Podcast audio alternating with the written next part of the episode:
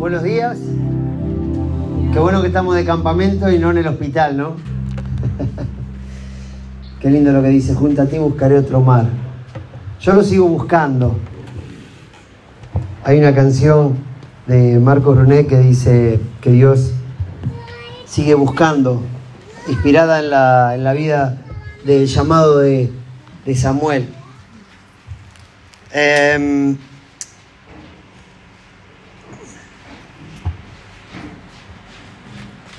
en estos tiempos de tanta incertidumbre, como ciudadano argentino, en la cual hay un cambio de gobierno en el día de hoy, hay mucha gente que está esperanzada y otros que están con temor. A veces las esperanzas tienen que ver mucho con las ideologías, eh, pero nuestra confianza está puesta en Jesús. Y Y qué bueno es que podamos encontrar ese mar que Jesús nos ofrece. Hay una cita que está en 2 de Samuel, capítulo 21, que habla del rey David. Si alguien lo tiene, lo lee, si no, me acompaña. Dice, volvieron los filisteos a hacer guerra, la guerra a Israel, y descendió David y sus siervos con él, y pelearon con los filisteos y David se cansó.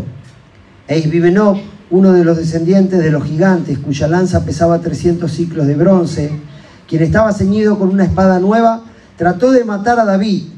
Mas Abisaí, hijo de Sarbia, llegó en su ayuda e hirió al filisteo y lo mató.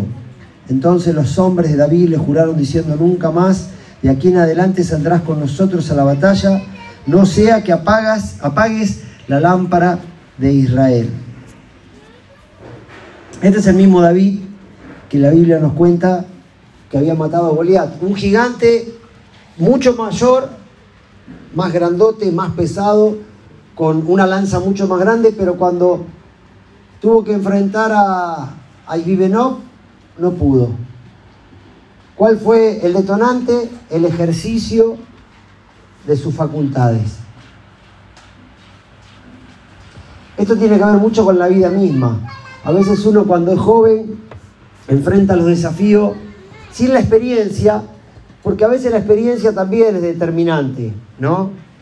La experiencia a veces nos condiciona, el haber transitado ciertos caminos, o si no, por acá no. Pero lo novedoso siempre te llena de expectativa, te vuelve invencible, decís a mí no me va a pasar, yo voy a marcar la diferencia. Típicas cosas que con los años a veces uno va experimentando.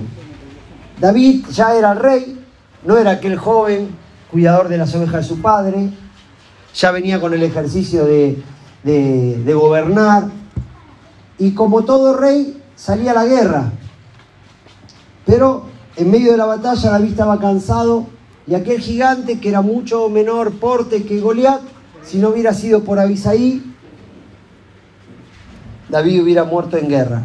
Y eso no significaba solamente el hecho de un hombre menos, sino la conquista de un territorio, de que Israel quedara céfalo. Era como quitarle, cortarle la cabeza al soberano de Hamas en estos días. En aquellos tiempos, eh, en, la, guerra de, cuando Bin Laden, eh, el otro, ¿cómo se llamaba? Hussein, ¿cómo era? No, Hussein no. Saddam Hussein, ¿no? Era todos estaban en busca de eso. Bueno, matar al rey era, era dar por terminado eh, el conflicto. Ahora, en momentos como estos, uno descubre el verdadero valor de la iglesia. Trayendo esa, esa historia al contexto que hoy vivimos, uno se da cuenta del verdadero valor de la iglesia cuando uno se encuentra enfrentando a su gigante acompañado por sus avisaí. Mucha gente en momentos de dificultad se da cuenta que la iglesia simplemente terminó siendo un lugar de encuentro, un momento para festejar, pero en el dolor no quedó ni el Espíritu Santo. Todo ese mover, todo ese todo ese vitoreo se fumó. Ahora, como siempre digo, vale, se vale ser débil, de mostrarse vulnerable, de encontrarse siendo honesto con uno mismo, porque el ejercicio de nuestras facultades siempre nos llevan ante la tentativa de que un enemigo corte nuestra cabeza. A veces el enemigo no es alguien externo, a veces también son nuestros propios traumas, nuestras propias realidades, los conflictos no resueltos, aquellas heridas que todavía pasan el tiempo y siguen sangrando, que nos mantienen ahí, al borde del filo de la espada, sintiendo el frío en nuestro cuello. Creo que un poco en la línea de lo que venimos conversando en este campamento, el valor de la iglesia, lo que es la iglesia. A veces hay, en un sentir, la iglesia promueve un, sinfín de cosas, pero el verdadero valor de la iglesia se encuentra cuando uno está ahí cansado, no teniendo fuerza para enfrentar a su no. Creo que los días que vienen por delante van a ser maravillosas excusas para que nosotros en primer lugar podamos reconocer que quizás estamos cansados de empuñar nuestras espadas, de enfrentar a nuestro gigante. Y en segundo lugar, valerse de las personas que verdaderamente Dios ha puesto a nuestro alrededor para sostenernos, darnos ánimo. Toda persona puede llegar a una comunidad por lo atractivo de su programa, pero solo se queda por las amistades que lo sostienen en las debilidades. Jesús, en su momento culmino, culmine antes de ser crucificado, él dice una frase tan célebre que a mí siempre me recuerda el valor de la pertenencia. Él le dice, yo ya no lo llamaré más mis discípulos, lo llamaré mis amigos, porque le he dado a conocer todo. Y creo que ese es el desafío de la iglesia. Discípulo es cual maestro que se para frente a un atril y, alardea de todo su conocimiento, pero el amigo está en los momentos de dificultad. Y a veces la iglesia, en pos de extender su fila, nos elegimos discipuladores, maestros, estamos siempre con un libro, con, algo que, que, encandile la audiencia, ¿no? Promoviendo que yo sé más que ustedes, que yo soy el que conozco y ustedes tienen que aprender. Y nos olvidamos el valor de ser compañero, de ser amigo, de llorar con los que lloran, de reír con los que ríen. Creo que el ejemplo de David frente a este gigante, que como vuelvo a decir era mucho menor porte, pero el ejercicio de sus facultades lo habían cansado, encontró que tenía un amigo que lo sostuvo en su momento de decadencia. Hay mucha gente que va a la iglesia, pero no descubre el valor de la amistad que está ahí con su propio fantasma, luchando con sus propios temores. En primer lugar, porque no encuentra en la iglesia un lugar confiable donde abrir su equipaje. En segundo lugar, porque hay que aparentar ser lo que no somos, que somos fuertes, que estamos en victoria, que somos bendecidos. Los problemas no se los cuento a nadie. O si no, simplemente necesita encontrar dentro de la comunidad un lugar en el cual, bueno, acá estamos, los que luchamos con este, este, esta crisis y bueno, y, nos agrupamos, pero los demás somos una familia, somos un cuerpo. Y el hecho de sentirnos cuerpo nos hace a todos imprescindibles. La iglesia en su tradición se ha formado, se ha erigido en base a una estructura en la cual a veces el liderazgo se habla piramidal, donde parece lo importante es la cabeza, pero mira, vos puedes tener la cabeza, pero si te falta una pierna, el cuerpo va a estar afectado. Podés tener una cabeza, pero si te falta un riñón. Entonces, en ese aspecto, el ser comunidad nos hace entender que cada uno de nosotros podemos ser un David, pero también podemos ser un Abisaí. Alguien que te sostenga en el momento de lucha, en el cual estás cansado. Si hay algo por lo cual yo siempre trabajo es para no sentirme el más importante. No quiero ser el más importante. El éxito de cualquier proyecto no es el líder, porque si toda la organización está fundada sobre el líder, muerto el rey.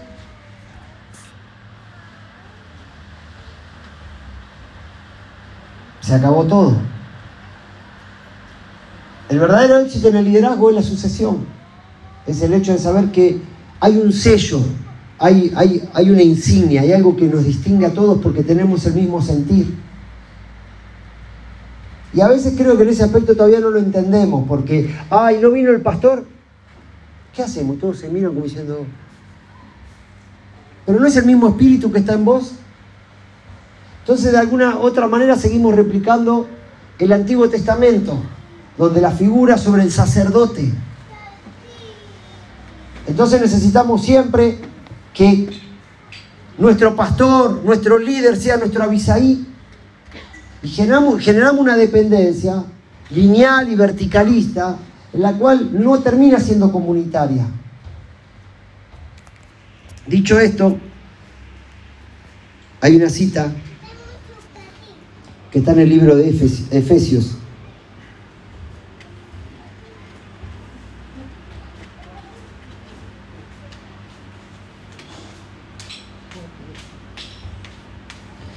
Capítulo 4, versículo 3 dice, solícitos en guardar la unidad del Espíritu, en el vínculo de la paz, un cuerpo y un espíritu, como fuisteis también llamados en una misma esperanza de vuestra vocación, un Señor, una fe, un bautismo, un Dios y Padre de todos, el cual es sobre todos y por todos y en todos. No en el pastor, no en el sacerdote, no en el profeta, no en el apóstol, en todos, sobre todos y por todos. Pero a cada uno de nosotros fue dada la gracia conforme a la medida del don de Cristo, por lo cual, bueno, dice, subiendo al alto, llevó cautiva la cautividad y dio dones a los hombres. Y eso de que subió, ¿qué es? Sino que también había descendido primero en las partes más bajas de la tierra. El que descendió es el mismo que también subió por encima de todos los cielos y llenándolo todo, para llenarlo todo. Y él mismo constituyó apóstoles, profetas, otros evangelistas, a otros pastores y maestros a fin de perfeccionar los santos para la obra del ministerio, para la edificación del cuerpo, hasta que todos lleguemos, escuchen, a la unidad de la fe y del conocimiento del Hijo de Dios, a un varón perfecto, a la medida de la estatura de la plenitud de Cristo para que ya no seamos niños fluctuantes, llevados por doquier de todo viento de doctrina, por estrategia de hombre, para engañar, emplean con astucia las artimañas del error, sino que siguiendo la verdad en amor, crezcamos. Acá empieza lo importante.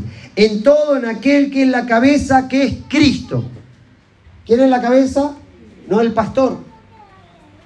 Se nos fue dado dones, cada uno tiene que desarrollar.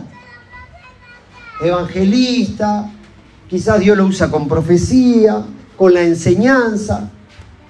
Pero acá nos está diciendo que nadie es más importante, el más importante es Cristo. Y dice, de quien todo el cuerpo bien concertado, Cristo la cabeza, y de quien todo el cuerpo bien concertado, entre sí, por todas las coyunturas, las articulaciones, los ligamentos, y unidos entre sí por todas las coyunturas que se ayudan mutuamente según la actividad propia de cada miembro, recibe crecimiento para ir edificándose en amor. Es decir, ¿cuál es la misión del cuerpo? Ayudarse mutuamente. Es decir, yo necesito ser un avisaí para quien lo necesite. Y a veces en, este, en esta promoción de liderazgo que a veces la iglesia inculta, inculca, a veces perdemos de vista el hecho de, creer que yo también soy importante, que no tengo que reunir ciertos requisitos para ser un ayudador a quien lo necesite. Porque si no nos volvemos tan fácil en esa, en esa segmentación de productor y consumidor. Yo soy el que produzco y ustedes son los que consumen. Entonces, ponen una demanda sobre el productor, como cual política argentina, de enseñar de derechos y no de obligaciones. Entonces la gente está, dame, dame, dame, hacen piquete, cortan calle, demen, demen, demen. Y eso se mueve también en nuestros ámbitos, poniendo responsabilidades, generando niños fluctuantes, gente que no quiere madurar, gente que no quiere crecer, gente que no quiere hacerse cargo y que también está insertado en el cuerpo y que es ayudado para ayudar, bendecido para bendecir. Pastor, óreme, pastor, bendígame, pastor, ayúdeme, me, me. Es hora de empezar a ser cabra, dejar de ser oveja.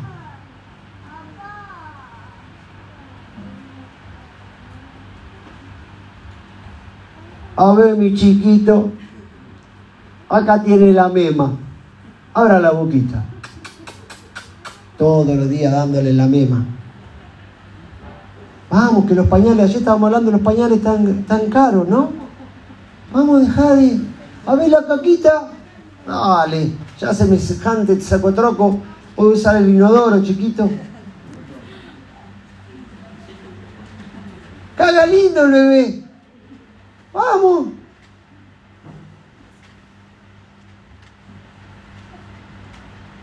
Nos encantan esas historias, nos emocionamos si la vemos en, la pantalla del televisor, en, el cine, esas historias épicas de aquel que va y socorre y lo levanta. Si yo tuviera amigos así, decís. Y el al dice, pero vos podés ser así para mí también. Nos ayudamos mutuamente.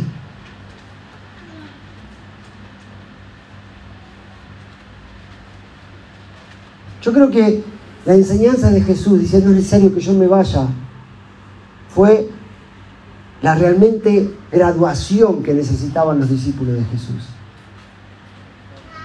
De que ellos aprendieran a depender de algo que no era visible no se muevan de aquí hasta que venga sobre ustedes el Espíritu Santo. Y Él los va a guiar a toda verdad. A veces la forma en que nosotros hacemos iglesia generamos una dependencia enfermiza, en la cual todo está ajustado al pulgar de nuestro superior. ¿Está bien? Está mal. Hay que empezar a hacerse cargo de nuestra relación con aquel que nos guía.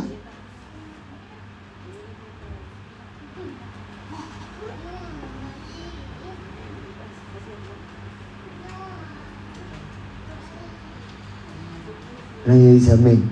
Alabado sea el Señor. Mira, con todo lo que tenés, bueno o malo, puede ser una ahí para este tiempo.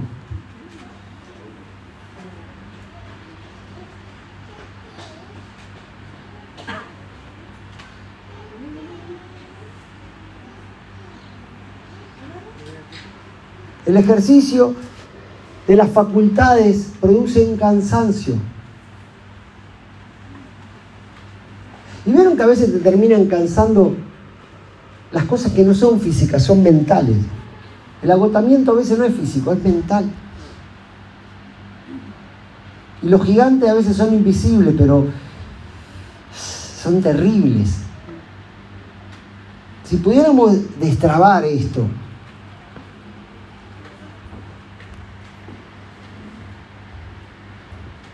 bien concertados y unidos entre sí, por todas las coyunturas que se ayudan mutuamente.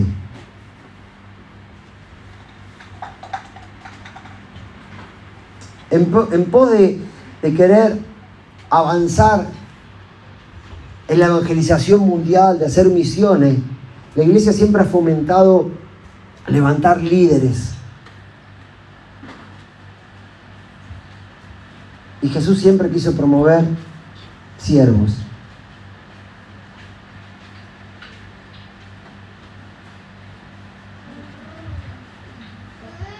¿Cuántos de los que están a veces en la etapa de padre y sobre todo en esa etapa donde los hijos demandan, vos decís, ay, cómo me gustaría volver a ser niño?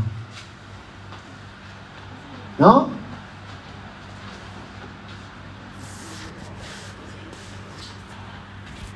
Creo que estamos en un tiempo donde vamos a tener que ser Abisaí, pero también vamos a necesitar nuestro Abisaí.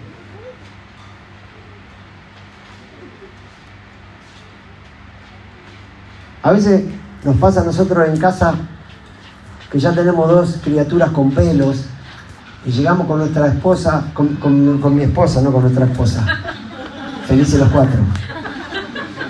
Llego con mi esposa es porque David está cansado y ya no coordina. Yo, mi esposa, y ves que los señoritos peludos toman su merienda, y dejan los platos ahí. Esto no entiende cómo es el juego. Pero tiene su tiempo, cuando le agarra la locura dice, bueno, no, pero yo después lo iba a hacer. Dale.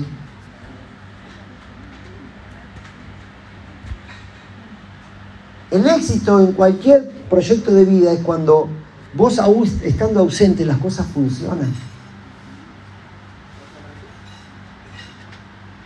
Cuando funcionan. Porque tiene vida por sí mismo.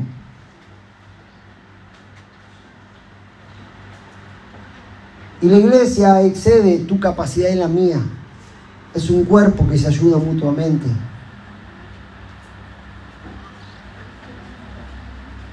¿Se imaginan? El domingo la gente, mayormente, en el común de la gente, la gente dice, bueno, vamos a la iglesia porque vamos a disfrutar, vamos a recibir, vamos a recibir. Pero todos aquellos que supuestamente son los que se preparan para el evento, están totalmente exhaustos. Porque ya vienen con semanas de preparación, o días, horas, el pastor para predicar. Y es como que lo que la nómina de consumidores disfruta, los productores están diciendo, llega a tu casa y quería pagar el teléfono. Porque sigue siendo una iglesia en la cual no entiende el concepto de lo que es una comunidad. Estos últimos meses han sido meses donde a raíz de cierta viralidad en cuanto a algunas cosas que han pasado, a mí me han expuesto en una situación en la cual yo llegué a este día y dije, yo no quiero eso. Como cual curandero, presénteme la hermana que oró por, por tal persona y vienen buscando ¿no? la magia. Si quieren magia, 70 mil pesos, chicos. Lo que cobra hoy un, uno que te limpia un bichito de luz. No, no es así. No es así. No venimos a buscar ni a un gurú, ni a un mano santa. No venimos a buscar a alguien que, me, que en cinco minutos me ordene los 30 años de crisis. Venimos a insertarnos en un cuerpo y a entender que el mismo torrente de sangre va a pasar si vos estás unido a través de la coyuntura que la misma vida que viene de Cristo se va a desparramar por todo el cuerpo, que todos somos importantes, que todos tenemos derechos, pero todos tenemos responsabilidades. Yo tuve que replantearme en estos últimos días y dije, yo no, no, no es lo que yo quiero, porque no es lo que Dios quiere. Aunque para el mundo sea un éxito esa iglesia, no es la iglesia épica, no por el nombre épica, simplemente por el hecho de lo que Dios en algún momento. No se trata de levantar líderes, se trata de estar unido en el cuerpo, de mentorear, de ser influencer, simplemente de ayudar, de que hoy quizás le está dando la leche a tu hijo, pero mañana tu hijo te va a estar cambiando los pañales. Porque es, es la retribución de la vida de entender que nadie es mayor que nadie y que quiera ser mayor, que sea vuestro siervo. Que no perseguimos títulos ni posiciones. Que el mayor en este momento quizás está fijando si algún inodoro está tapado. No es el que está hablando. Que la revelación no está a quien tiene el micrófono, la revelación está en el cuerpo. Y si vos no entendés tu lugar, estás cortando ese torrente o no sos parte del cuerpo. ¿Cuáles son las evidencias de alguien que no está en el cuerpo? Es alguien que simplemente va, come, picotea y después se va y no está, no está enterado de nada. Tiene 15 años en la iglesia y está a la altura del recién ingresado con las mismas pretensiones, con los mismos, buscando los mismos derechos. No, hermano, es tiempo de que vos también te sientas protagonista. Pastor, le traje acá un hermano nuevo, atiéndamelo. No, si vos lo pariste, atendelo vos. Sé suaviza ahí hasta que la persona se ponga en pie. Quiero hablar con el pastor. No. Si yo no soy el importante. Simplemente tengo una linda retórica, tengo el ejercicio del habla, puedo tener un buen mensaje, pero me mando las mismas cagadas que tenés vos, tengo los mismos temores, sufro los mismos gigantes. si no me pones en un lugar en el cual, como David, cada vez me tengo más ojera y más pata de gallo. ¿Quién es más importante, el que predica o el que abre la iglesia? El que abre la iglesia. Porque si no la abre, el que predica no puede predicar. Entonces la más importante en la iglesia es Marisol, Guaira. Vayan a ella. Pidan la respuesta. No es el tiempo para los hombres superpoderosos. Ya venimos de iglesias así. No toquen al ungido, al ungido en la mejor comida. No es Jesús eso. Jesús estaba lavando los pies. Yo ayer mientras ustedes estaban merendando, estaba ahí limpiando la lona. Porque fui criado de esa manera. Cuando veo que alguien me está buscando, queriendo contar un problema, uy, uy, como la mujer cuando le dice, señora, se olvidó la cartera. No me traiga más problemas si yo no puedo con los míos. Te puedo escuchar, pongo cara de sabio.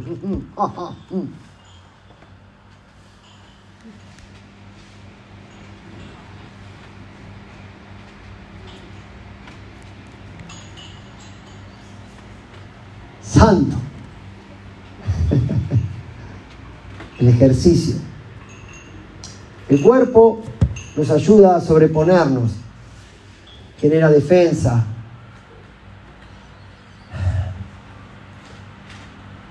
¿Qué hubiera sido de David sin Abisaí? Y a veces la iglesia cultiva espadas, cultiva mejores armamentos, elementos que nos hacen avanzar en la conquista del reino de Dios, en vez de cultivar a Abisaí, de levantar anónimos, personas que en los momentos de dificultad van a estar. Y a veces esas personas no están dentro de nuestras comunidades, lo encontramos compañeros de trabajo, gente que supuestamente no es cristiana, que te escucha, que te anima. Y acá se presentan dos síntomas, en el cual cada uno puede identificarlo. Que en este momento te puedes sentir como un David o te puedes sentir como una Abisaí. Pero Dios nos llama a la vez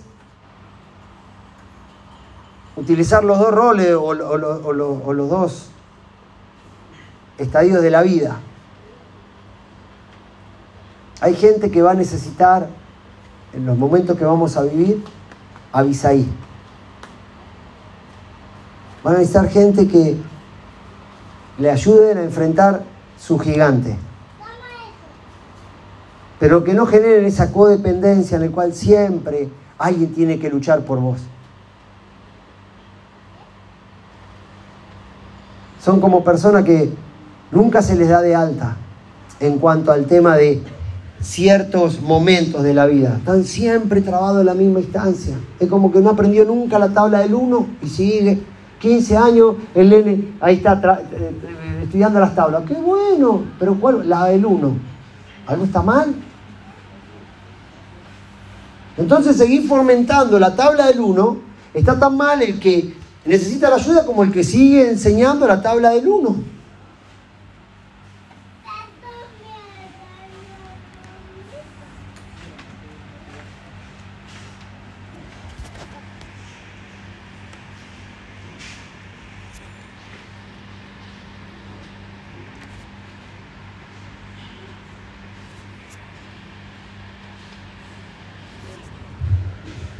Que este año nuevo sea una oportunidad para que como comunidad podamos abrazarnos entre todos, ayudarnos, sentir que tu labor, sea visible o no sea visible, entiendas que es parte de la vitalidad de esta familia. Que puedas encontrar tu lugar dentro de nuestra comunidad.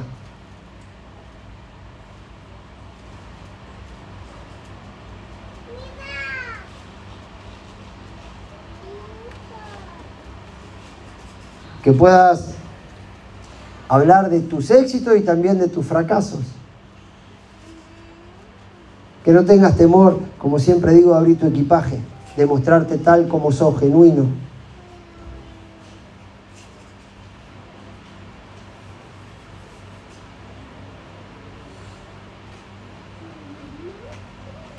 Porque la verdadera iglesia se, se ve en los momentos de nuestra vulnerabilidad. El valor de la comunidad se ve en los momentos de las dificultades.